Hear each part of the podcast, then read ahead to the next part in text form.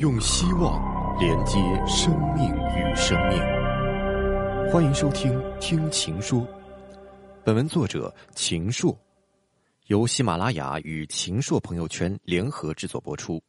我是主播曹一伦。民间往往最喜欢八这个数字，逢八必发是个彩头。但中国经济逢八之年总是最大挑战，挑战会挑破身上长出的脓包，很难受，但也包含着新的机缘。一九九八年，中国预定的经济增长目标是百分之八，实际完成了百分之七点八，主要是受亚洲金融危机冲击和国内特大洪涝灾害影响。由于九八年上半年只增长了百分之七。国务院经人大批准之后，紧急增发一千亿元财政债券，投入基建，靠投资把增长拉了上去。这一年，中国周边国家的货币大幅度贬值，权衡利弊后，中国坚持人民币不贬值，而是通过鼓励出口、吸引外资、打击走私和骗汇、逃汇、套汇，以避免对外贸易出现大的波动。九八年之后，中国在亚洲的经济地位有了长足提升。如果当时中国也和周边一样，货币竞相贬值，东南亚经济金融将不堪设想。所以，一国的经济地位与其实力有关，也与其对国际社会的态度有关。这里简单说说从一九九七年初泰铢贬值开始，然后席卷东南亚的危机的原因。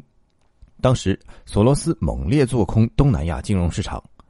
马来西亚总统马哈蒂尔愤怒地说。这个家伙来到我们的国家，一夜之间使人民十几年的奋斗化为乌有。索罗斯回应：“我没有制造泡沫，我所做的只是加速了泡沫的爆破。”他还说：“看到泡沫，我会先买，理性的去参加；当泡沫成熟时，我就会卖出或者短炒。”从亚洲金融风暴来讲，我们是否炒作，对事件的发生不会起任何作用。我不炒作。它照样会发生。东亚的经济曾是第二次世界大战之后增长的样板。世界银行一九九三年出版了《东亚的奇迹：经济增长与公共政策》，总结其经验。但美国经济学家克鲁格曼于一九九四年在《外交事务》杂志发表《东亚奇迹的神话》，指出东亚经济增长主要是依靠大规模资本积累和密集的劳动力投入。没有真正的知识进步和技术创新，缺乏有效的制度支持，这就是克鲁格曼质疑。亚洲金融危机发生后，他又撰文批评东亚国家存在裙带资本主义以及股市与房地产的盲目投资。今年五月十七号，周小川在经济研究高层论坛上说：“改革开放四十年来，我们没有经历过大的经济危机。”但是我们经历过亚洲金融危机，我们对二十年前的亚洲金融危机没有利用机会很好的认真总结。从国内外学术界研究看，危机的主要原因是透支性的高增长和不良资产的高膨胀，比如东南亚的房地产泡沫以及韩国大企业过于容易的去从银行获得资金，最后的结果都是大量的银行呆坏账。第二。市场体制发育不成熟，政府在资源配置上过度干预，特别是干预金融系统的贷款投向，监管体制也不完善。第三，出口替代规模的缺陷，出口替代是亚洲不少国家经济成功的原因，但当经济发展到一定阶段，要素成本提高，国际收支不平衡，反过来会抑制你的出口，此时仅靠资源廉价的优势无法保证竞争力。亚洲国家实现了高增长，但一直没有机会创造出新的竞争能力，反而在金融、房地产等领域狂飙突进。危机爆发后才发现，金融大繁荣的底座下面是流沙。在那场危机中，东方之珠的香港也遭遇重创。香港楼价一九九五年到一九九七年上涨了百分之五十，一九九七年到二零零二年下跌了百分之五十七。两千零三年 SARS 爆发后，中原城市领先指数跌至四十五点七一点，即当初在楼市投资一块钱剩下四毛五。由于贷款比例高、还债负担重，在楼市最低潮时，香港有十点六万左右的负资产人群。亚洲金融危机后，中国感同身受，审时度势，加快了国企改革和国有商业银行改革。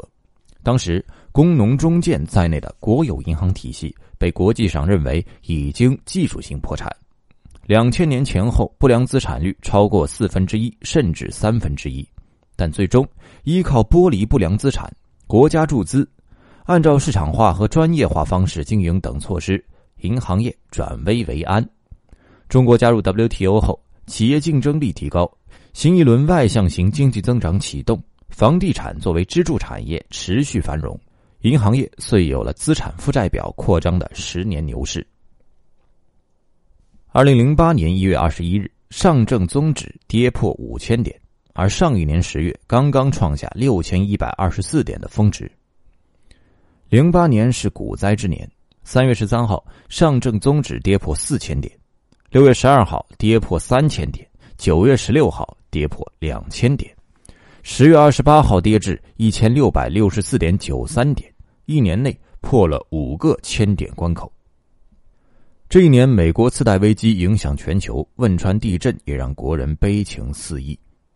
年初，中国宏观调控的首要任务还是保持经济平稳较快发展，控制物价过快上涨。九月之后，转向为防止经济增速过快下滑，三次提高出口退税率，五次下调金融机构存款贷款基准利率，四次下调存款贷款准备金率。暂免储蓄存款利息、个人所得税，下调证券交易印花税，降低住房交易税，加大对中小企业信贷支持。当时的口号是：出手要快，出拳要重，措施要准，工作要实。二零零九年刺激力度更大，当年人民币各项贷款增加了九点五九万亿元，同比增长差不多一倍。二零零九年底，广义货币供应量余额。同比增长了百分之二十七点六八。关于刺激之利弊，仁者之见颇多，这里不做展开。我想举一个微观上的例子：企业如何应对危机？就是阿里巴巴。阿里巴巴 B to B 业务，两千零七年十一月十六号在香港上市，发行价十三点五港元，收盘三十九点五港元。但受二零零八年金融危机影响。半年多时间，股价跌破了四港元。二零零八年七月，马云给员工写了一封信，叫《冬天的使命》。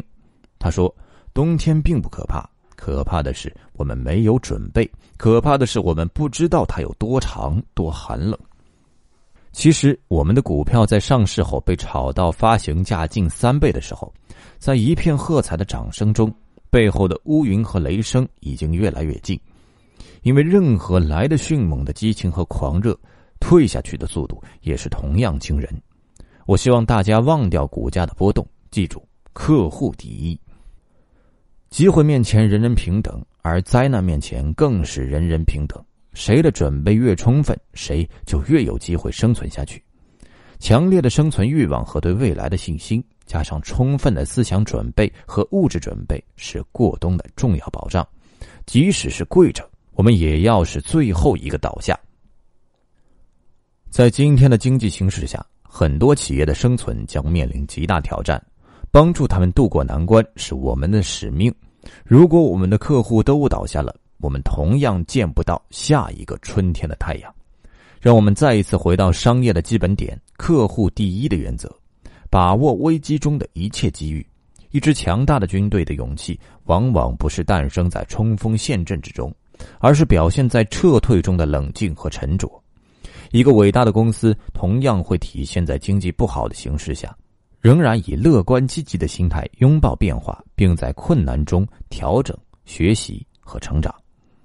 我坚信这一次危机将会使单一依靠美元经济的世界经济发生重大变化，世界经济将会走向更加开放、更加多元化。而由电子商务推动的互联网经济将在这次变革中发挥惊人的作用。十年以后，因为今天的变革，我们将会看到一个不同的世界。把危机当成变革的契机，回归商业本质。十年之后，马云当时说的话都兑现了。作为企业，无法左右宏观形势，但可以调整自己，变革自己。当然，马云很幸运。股市火爆时，在香港融了一百一十六亿港元，有了过冬的粮草。但如果心态不好，光靠钱也是撑不下去的。就在这次危机后，马云提出了阿里巴巴未来十年的发展目标，成为全世界最大的电子商务服务提供商，并迈开了构建生态的步伐。这里也简单说一下美国次贷危机的成因。中信出版社出版过多部关于危机的书，我应邀为两本书写过推荐，一本是理查德·比特纳的《贪婪、欺诈和无知》。美国次贷危机真相。作者在次贷行业工作了十四年。他说：“做一名次级贷款人，意味着你在一个灰色的世界里生活。如果说次级贷款行业有什么艺术性可言的话，那就是无中生有。贷款审批人看到这些贷款文件的时候，已经经过了揉、挤、推、拉的工序，被修剪成现有的模样。作为借款人，我们没有什么自救能力。”如果刷爆所有的信用卡的诱惑还不算是十足的坏主意，那要拒绝廉价的资金就是不可能的事。无论是买一套更大的房子，以更低的利率进行再融资，还是好好的利用房产权益，这可是一生一次的机会。什么叫利用房产权益？比如你的房子升值了，你就可以向按揭银行借更多钱消费，专业术语叫资产依赖型的负债消费。萧条是怎么来的？是非理性繁荣瓦解崩溃后带来的。我推荐的第二本书是巴里·艾森格林写的《嚣张的特权：美元的兴衰和货币的未来》。作者认为，美元在国际市场上的支配地位让美国人获得了可观的收益。不同于其他国家的公司，美国生产商收到的是美元，他支付给工人、供应商和股东的同样也是美元。因此，不存在货币兑换的成本。